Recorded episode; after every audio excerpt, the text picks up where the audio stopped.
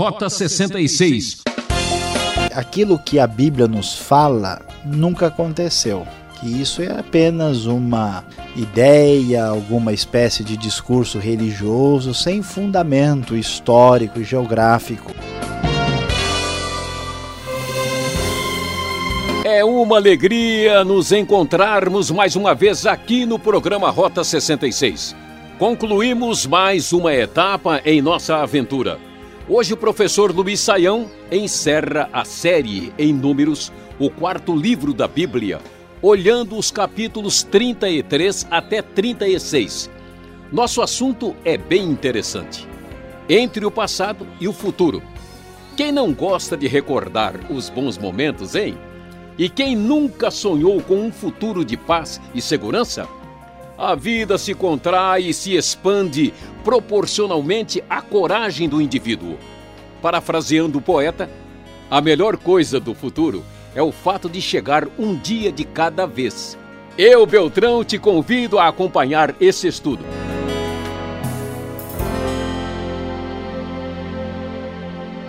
Chegando aqui ao final do livro de Números, nós vamos encontrar textos que tentam estabelecer uma recapitulação do que aconteceu desde o início da jornada do povo pelo deserto, desde que saíram do Egito, até os últimos preparativos para entrarem na terra prometida.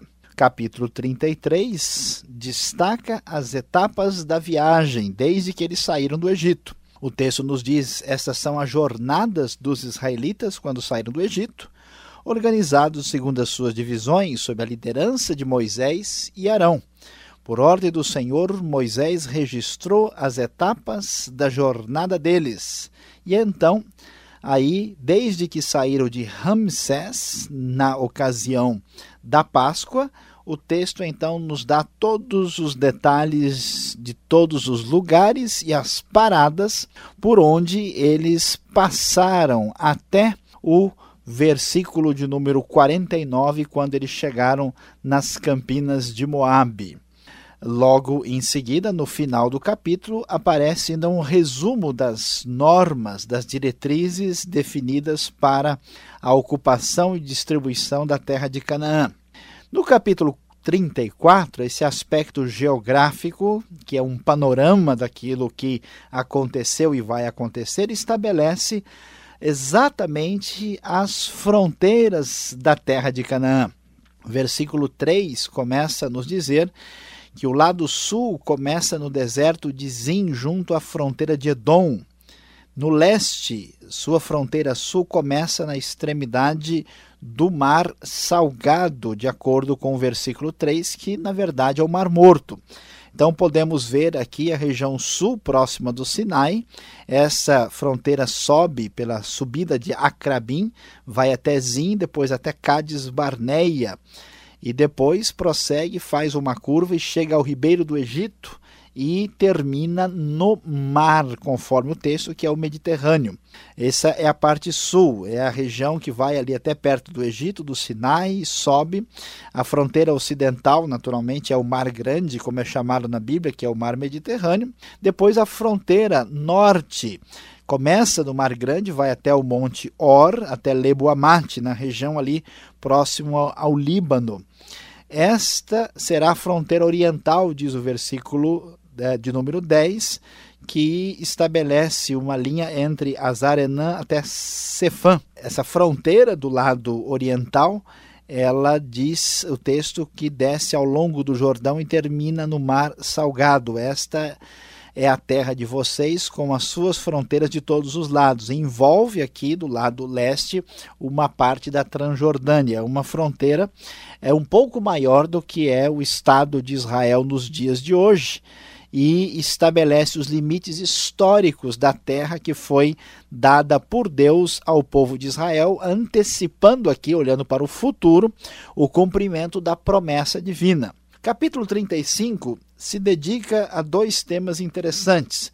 Fala daquilo que foi dado aos levitas. Os levitas não tinham direito a uma parte da terra, mas eles receberam 48 cidades específicas e essas cidades incluíam também as pastagens ou os passos que ficavam logo ao redor. Esta foi a parte dada aos levitas, que foi dada pelo Senhor na ocasião da conquista da terra. Em seguida, o assunto são as cidades de refúgio. Muito interessante, já mencionamos, mas merece uma consideração particularmente importante, porque as cidades de refúgio eram aquelas cidades para onde uma pessoa poderia fugir. São seis cidades, versículo 13 informa isso.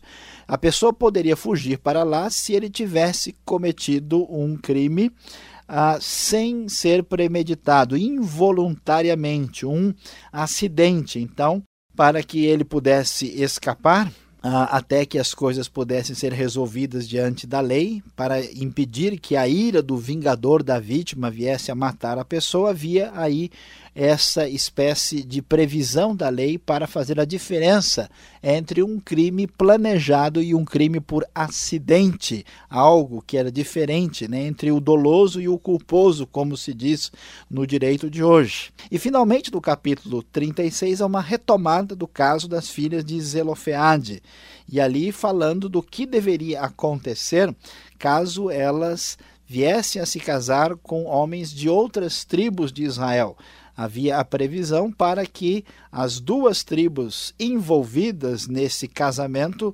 fossem contempladas de modo que nenhuma delas fosse prejudicada por este tipo de casamento envolvendo gente das duas partes. Então, o que podemos perceber aqui? A ideia é sobrevoar a região toda olhando para o passado e para o futuro. Vamos olhar e agradecer a Deus, porque as etapas da viagem foram bem-sucedidas, Deus nos trouxe até aqui. Nós temos os limites estabelecidos das fronteiras. Deus cumpriu a sua promessa. Nós vamos herdar a terra e os limites delas estão estabelecidos. Isso é tão verdadeiro que já vamos aqui planejar as cidades dos levitas e as cidades específicas voltadas para aqueles que se refugiam ah, dos crimes cometidos involuntariamente. E, finalmente, a última parte trata de uma discussão ah, de direito entre aqueles que estão herdando a terra, no caso das filhas de Zelofeade. Nós vamos encerrar o livro de Números, lembrando que Deus, com a sua presença marcada pela nuvem que está sempre com o povo, foi vitorioso, apesar de ter um povo rebelde, um povo obstinado, que o tempo todo está reclamando, que quer voltar para o Egito. E a grande lição que esses últimos capítulos nos mostram, quando nós praticamente entramos aqui numa espécie do túnel do tempo, olhando para o passado e também para o futuro, é que apesar da fragilidade humana, apesar do fracasso das tentativas humanas, Deus é vitorioso e consegue levar adiante o seu plano e honra a sua aliança, mesmo diante da fragilidade humana. E por isso nós devemos ficar assim muito esperançosos, porque esse povo de Israel, depois de tantas dificuldades, problemas, eles são vitoriosos chegando ali na terra prometida diante daquilo que Deus trouxe para aquela comunidade muito frágil. E isso deve ficar claro em nossa mente como uma grande esperança, porque sabemos com que tipo de Deus nós estamos nos relacionando. E para encerrar, nós vamos mencionar a importância da terra de Israel. Essa terra, na verdade, tão discutida, tão disputada até hoje, motivo de tanta controvérsia, na verdade a terra pertence ao Senhor. A relação com a terra que os israelitas tinham era uma relação de responsabilidade, porque na verdade a terra pertence ao próprio Senhor. Discute-se, é uma questão que vai ser discutida sempre, quais são os limites dessa terra. Há uma pequena variação de um texto para o outro, mas mais ou menos coincide com a época de maior desenvolvimento territorial de Israel na época do rei Davi, quando essa terra foi bastante expressiva e grande, eles tinham um domínio significativo, e Deus abençoou e entregou essa terra à responsabilidade de Israel. Muitos estudiosos entendem que essa terra pertence a Israel literalmente até hoje. Outros acham que essa questão está relacionada à aliança antiga e, portanto, não tem mais valor como teve no Antigo Testamento. É uma discussão para os estudiosos e você tem aí toda a possibilidade de estudar os argumentos a favor e contra à medida que estivermos estudando os detalhes disso aqui no Rota 66, você vai conhecer todos os detalhes, porque isso é tão importante, porque afinal de contas, até hoje, lá no Oriente Médio, uma das grandes questões controversas é exatamente a questão da terra de Israel. Deus, portanto, encerra este livro com a sua missão gloriosa, vitoriosa, levando um povo rebelde e fragilizado à conquista da terra, apesar de todos esses problemas. Graças a Deus, porque o nosso Deus é um Deus que é Senhor da história, Senhor do tempo, cultuado no tempo e foi vitorioso na história do Israel do Antigo Testamento.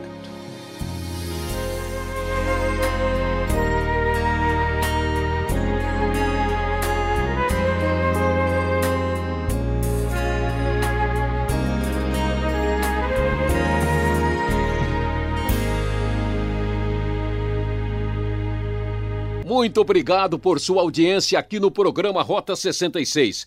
O caminho para entender o ensino teológico dos 66 livros da Bíblia. Hoje estamos finalizando a série do livro de Números, capítulos 33 até 36. Estamos falando sobre entre o passado e o futuro Rota 66 tem produção e apresentação de Luiz Saião, redação e participação Alberto Veríssimo e na locução seu amigão Beltrão. Essa é uma realização transmundial. Escreva! Nosso endereço para contato é Caixa Postal 18.300, CEP 04626-970 São Paulo, capital. E-mail rota66 arroba transmundial.com.br. E vem aí a segunda parte: perguntas e respostas.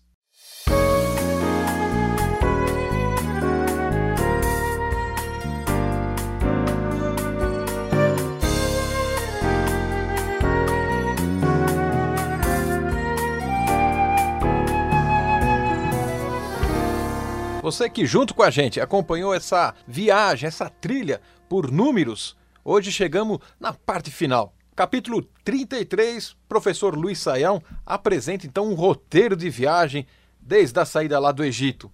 Qual o significado? Para que tantos detalhes? Saber passo a passo de toda a trajetória. Bom, pastor Alberto, é, talvez nem todos os nossos ouvintes tenham uma consciência disso, mas um grande grupo de estudiosos no passado sugeria que aquilo que a Bíblia nos fala nunca aconteceu. Que isso é apenas uma ideia, alguma espécie de discurso religioso sem fundamento histórico e geográfico. E é interessante observar que a mentalidade dos próprios escritores bíblicos não tem nada a ver com isso. É claro que a gente tem alguns textos mais poéticos, mais simbólicos, a maneira de contar a história é diferente do que nós temos hoje. Mas esse capítulo ele procura ser muito definido e objetivo e dando detalhes. Eles partiram de tal lugar, chegaram a tal lugar.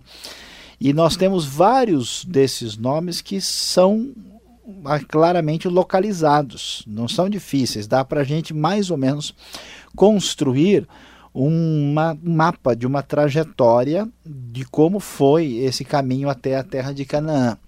Tá certo que nem tudo está resolvido. Em alguns lugares eles têm dúvida onde é que está essa localidade, mas fica bem definido que aquilo que a Bíblia nos apresenta como acontecido é porque aconteceu de fato, né? Não se trata de uma mera expressão psicológica ou de uma mera expressão literária. Deus é um Deus que agiu na história, na história de um povo, construindo a sua história de redenção, e isso de fato aconteceu. Isso nos dá assim uma grande confiança de levarmos a sério as palavras da Bíblia, porque elas estão aí localizadas né, dentro de um contexto histórico geográfico. Tá certo. Um dos personagens de destaque é, deste capítulo, deste, deste momento na história de Israel, é Arão. E ele vem lá desde Êxodo junto com seu irmão Moisés. E nesse capítulo ele de novo morre. De novo aparece aqui a, a morte de Arão. Já tínhamos visto isso em números lá no capítulo 20 e agora aqui de novo. Qual a razão de de novo, novamente, mostrar para o povo, oh, morreu de fato, olha, morreu mesmo, hein? Por quê? Pois é, pode ficar tranquilo que ninguém estava com medo que ele fosse aparecer no meio do pessoal para assustar ninguém. A ideia não era essa.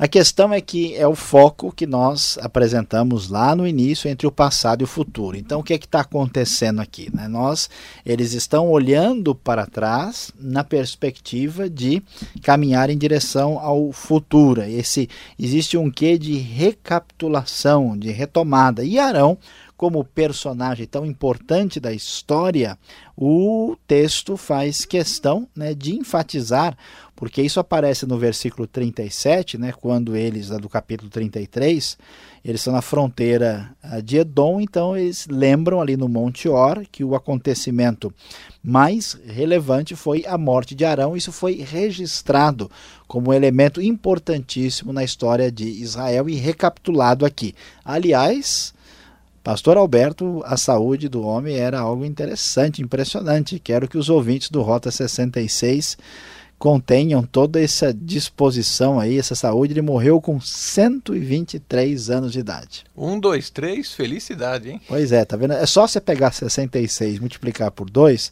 dá 132. Inverte os dois, dá 123, tá vendo só? Olha, tá vendo que, que acontece isso dá números? Né? É, ficam com números na cabeça o tempo todo. Os muitos os números te fazem delirar. É, são os inúmeros números do livro de números. Tá certo. Agora, você falou que tem um assunto que nós vamos tratar lá para diante, lá para frente, mas o momento é agora, a hora é essa. A terra de Israel, como ela está hoje, como ela está sendo agora conquistada aqui, não é? Como é que nós podemos fazer a relação deste momento, a terra que Deus deu para o povo lá no Antigo Testamento e a terra como está hoje? Olha, pastor Alberto, essa é uma questão assim complicada. Depende muito de como as diferentes tradições cristãs entendem isso. Então não, não há dúvida alguma de que Deus deu a terra a Israel. Não há dúvida que a promessa de entrega da terra estava relacionada, inclusive, ah, com a aliança que Deus fez.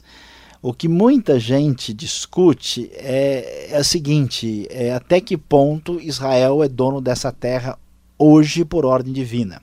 E mesmo que seja dono, em que sentido ele é dono, como é que isso deve funcionar? Essa questão é complexa, mas o nosso ouvinte tem o direito de entender o que acontece aqui. Um grupo de estudiosos diz o seguinte: que Israel recebeu a posse da terra, e essa aliança se cumpriu, mas uma vez que Israel não foi fiel à aliança, uma vez que essa aliança ela deu lugar a uma nova aliança, conforme a gente viu lá em Hebreus, e agora nós estamos na época da igreja, ah, então essa aliança não faz mais sentido, essa terra não é propriedade de Israel mais. Outro grupo de pessoas diz não, a relação de Deus com a terra de Israel é uma aliança perpétua, permanente.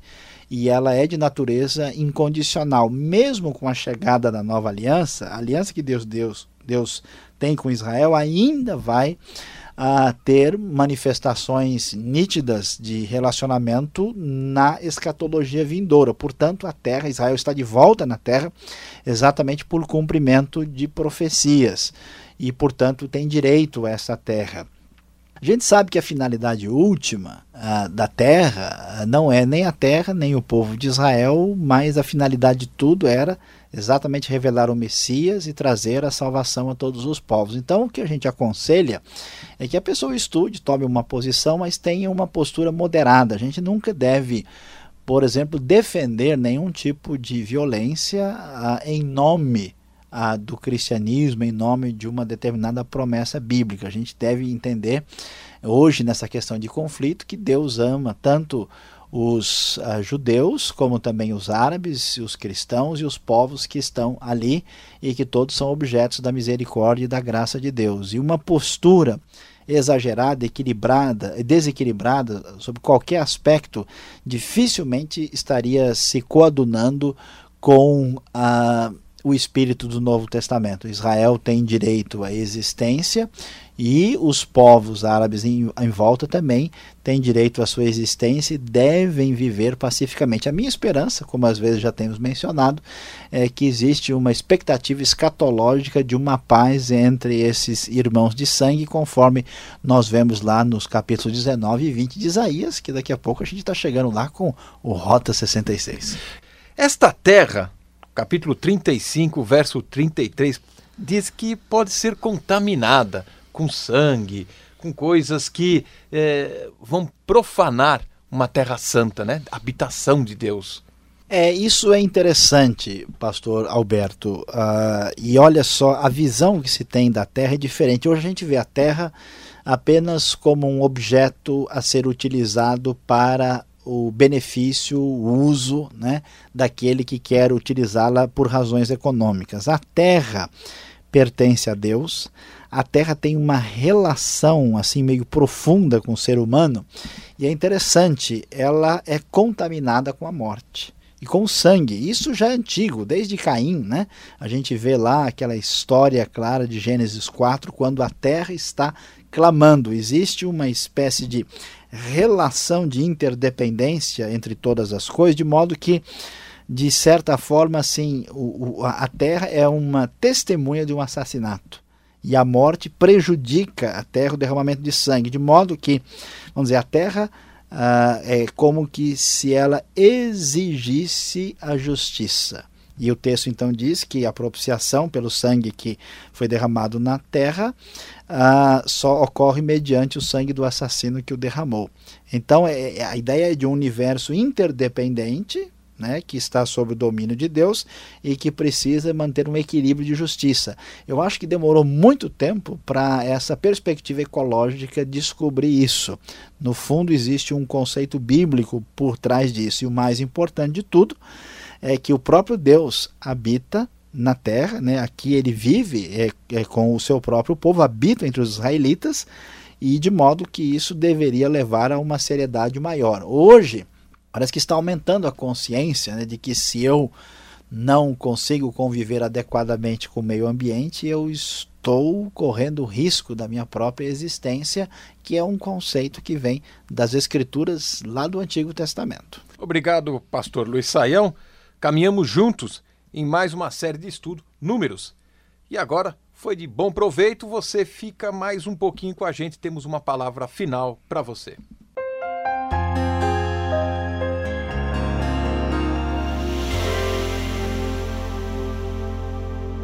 Chegamos ao final do Rota 66 de hoje com o desfecho do livro de Números, estudando dos capítulos 33 a 36, falando sobre o tema entre o passado e o futuro. E a grande lição para a nossa vida hoje é a seguinte: Deus pode demorar, mas não irá falhar. Quando nós vemos na história da trajetória do povo no deserto tanta rebeldia, tanta atitude de queixa e murmuração, inimigos por perto, Balaão lá adiante, maldição possível sobre o povo, tantas coisas sérias que a gente diz: olha, será que essa promessa de fato vai chegar? Será que esse povo que não se ajuda, os seus inimigos e problemas, permitirão que tudo isso vá de fato se concretizar? Meus queridos ouvintes, é muito bom ouvir isso. Deus leva adiante o seu plano e os seus propósitos e ele faz isso na sua vida também. Lembre-se e não esqueça jamais: Deus pode demorar, mas ele nunca irá falhar.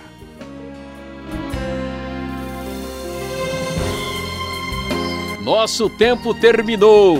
Rota 66 volta nesse mesmo horário e nesta sintonia, trazendo sempre um estudo bíblico. E visite o site transmundial.com.br e aquele abraço.